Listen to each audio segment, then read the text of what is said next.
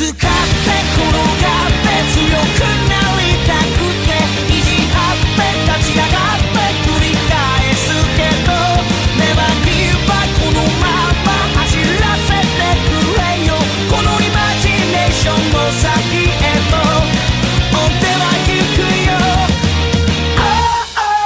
这里是巴洛克华克电台，我是主播 Mr 林。现在时间是六月十号早上八点十分。上一周有一个最大的新闻，到现在还在持续的蔓延着，就是六月六号星期六，我们的韩市长首度被罢免了。哎，说错了，不是首度被罢免，而是被罢免成功了。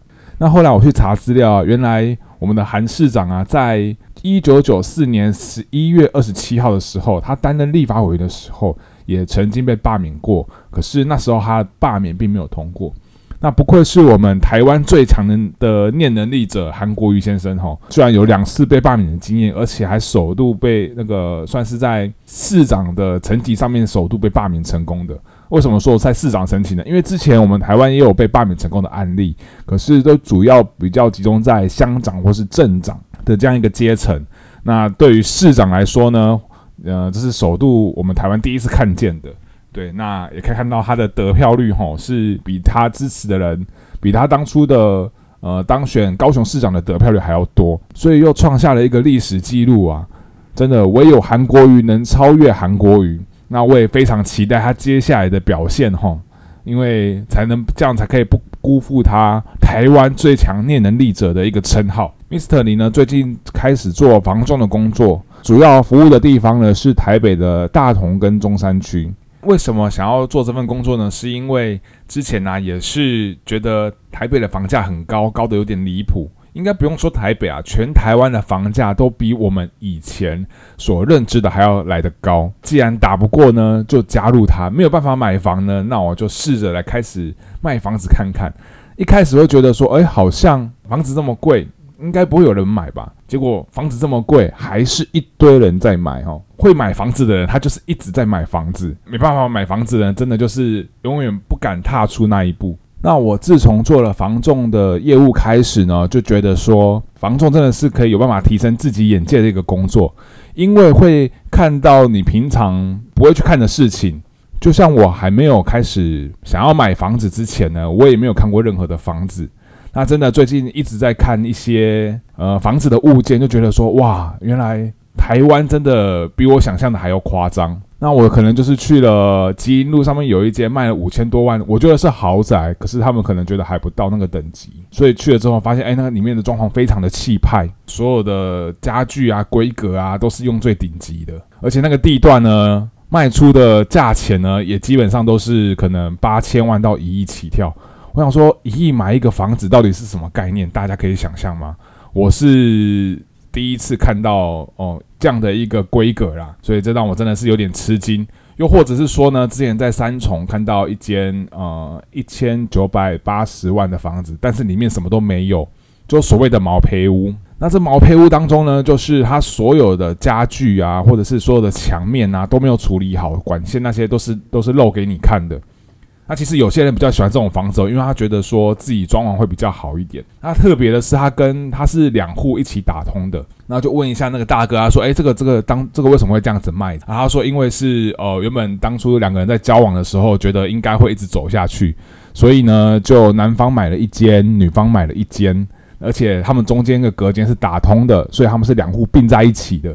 但后来呢，因为感情失和呢，两个人就分手了。”那这间房子呢，就一直放在那边，他们也没有想要处理。这样一放呢，就是放了十年。你又想想看，你手头有一个房子可以放十年吗？你看那个地方，就算整理一下出租，一个月租金至少也可以有三万多块。但他们就是不要，他们就是放在那边。所以呢，真的是突破我们的想象限制哈。有些人可能像我，哎，一栋房都没有；但是有些人已经有房子放在那边，闲在那边，甚至可能忘记他自己有买过这间房子了。哇，所以真的是不一样的人都有。那我觉得呢，就是接触各个不一样的人，蛮有趣的。呃，如果你工作有点烦闷的话，那我觉得你不妨可以挑战一些。那我觉得你不如挑战这些可以多跟人接触的工作，你会发现说。各式各样的人都有。那我知道，在做服务业的人啊，你们会遇到许多不一样的客人。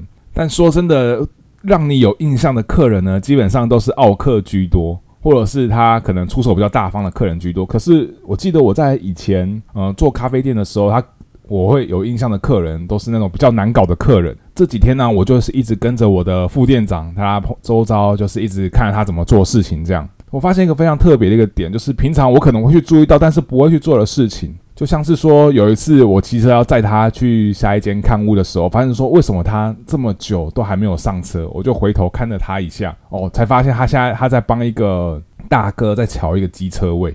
就是有时候台北市的机车格是相当的拥挤的，那他有看我看到一个大哥准备要停车，他就把他位置调开一点，让他好停一点。那这事情呢，是我平常完全不会想要去做的。有可能今天是一个女生要停车的话，我可能会帮她移一下；但是一个大哥的话呢，我可能就想说，哦，算了，他自己停就好了。可是呢，我发现他可能就会多做这一步。我觉得说，哎，真的好像业务能力那么高，也是有他的原因在的。所以现在好玩的是，每天都可以有一些新发现哈。如果大家以后有买房啊，或者是你有想要看房子的需求啊，那记得也可以来找我 Mr 林，那可以到粉砖私讯我哦。好，那大家。听到新的一个主题曲的开头呢，有没有一一点印象？那这就是我们《排球少年》的动漫的主题曲。一开始接触到《排球少年》这部动漫的时候呢，哦，相当的惊艳哦。我记得有一个 YouTuber 他在影评的时候呢，他特别讲了一句话，我觉得相当的印象深刻，就是它是一个没有超能力的一个动漫卡通。什么叫没有超能力呢？就举那个网球少年例子来讲好了。就是后面的绝招啊，他们打网球的绝技是越来越夸张，甚至可以用球拍发出镭射光了。那之后的那个类似运动型的这种动漫呢，也都会偏以那个方向为主，就是诶越来越夸张了。一个高中生好像就可以拯救世界的样子。但是在排球少年的这部漫画当中呢，它是很单纯的，只有在排球场上面的竞技而已，而且都是一个有啊比较夸张一点点，可是不会到呃相当。那个觉得不可思议的地方，那看完之后呢，我也是觉得相当热血哦。虽然我不会打排球，但是也是为了排球少年特别去了解一些排球里面的规则。那也有去看四大运哦，女排的一个对战。那为什么是看女排呢？那我相信大家应该多少都知道哈。那今天要跟大家分享的呢是日向讲的一句话，就是说球落地了吗？那其实，在排球的世界呢，从来不是比说谁杀球比较强谁就赢，而是比谁接不起来的那一方会输。主角他本身呢是一个身高非常在排球里面不是算相当标准的一个身材，可是他凭借着他的爆发力、他的跳跃能力、他的运动能力。然后去弥补了许多缺憾，在早期他还是有许多困难要去挑战。那一开始他的对手实力也都是相当的悬殊，但他从来不觉得说哦自己就是哦绝对会输的，或他都想要去挑战、去尝试看看。那看到这边呢，我就觉得说看到看看自己啊，觉得说哎，对于许多你觉得不可能的事情，是否你还保持着一个挑战的心态去挑战？还是你已经觉得说啊，那已经不可能了，所以就算了吧，就不要再尝试了。对于这些不可能，又是谁去定义它的？是大家的眼光吗？还是你自己的一个看待？那我记得之前读过一句话，他说：“吼，对于没有投出去的球，它不进的几率会是百分之百。”换一个角度来看好了，如果退到旁观者的立场去观察，我们会欣赏的人物呢？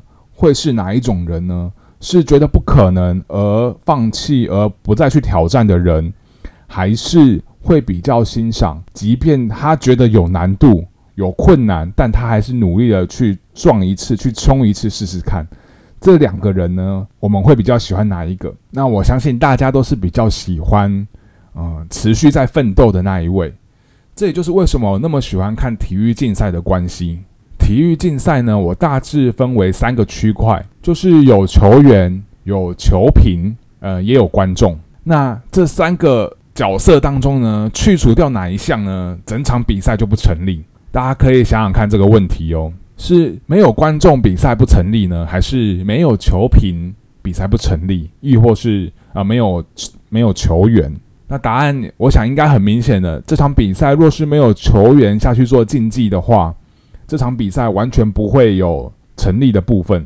那为什么我们这么喜欢看比赛的原因，就是因为那个双方的角力，双方的互相纠缠那种状态，就像之前哦，台湾直棒也曾经呃流行迁赌、流行放水的事件，所以让当时的台湾的直棒球迷非常的失望，因为大家都不想要看一个假的比赛，大家都不想要看一个你没有发挥完全实力的一个状态。那一样，今天在我们的生活环境当中，在我们的工作上面，你是扮演什么样的一个角色？你是扮演一个观众在旁边看着，然后不关你的事情，还是你是扮演一个球评哦，在评论说，呃，你应该怎么做，你应该怎么做？但这些都不关你的事情，因为你只是一个评论的人而已，或者是说你是在担任一个球员。在努力的进行者，在想说怎样才可以突破现状，怎样才可以做得更好。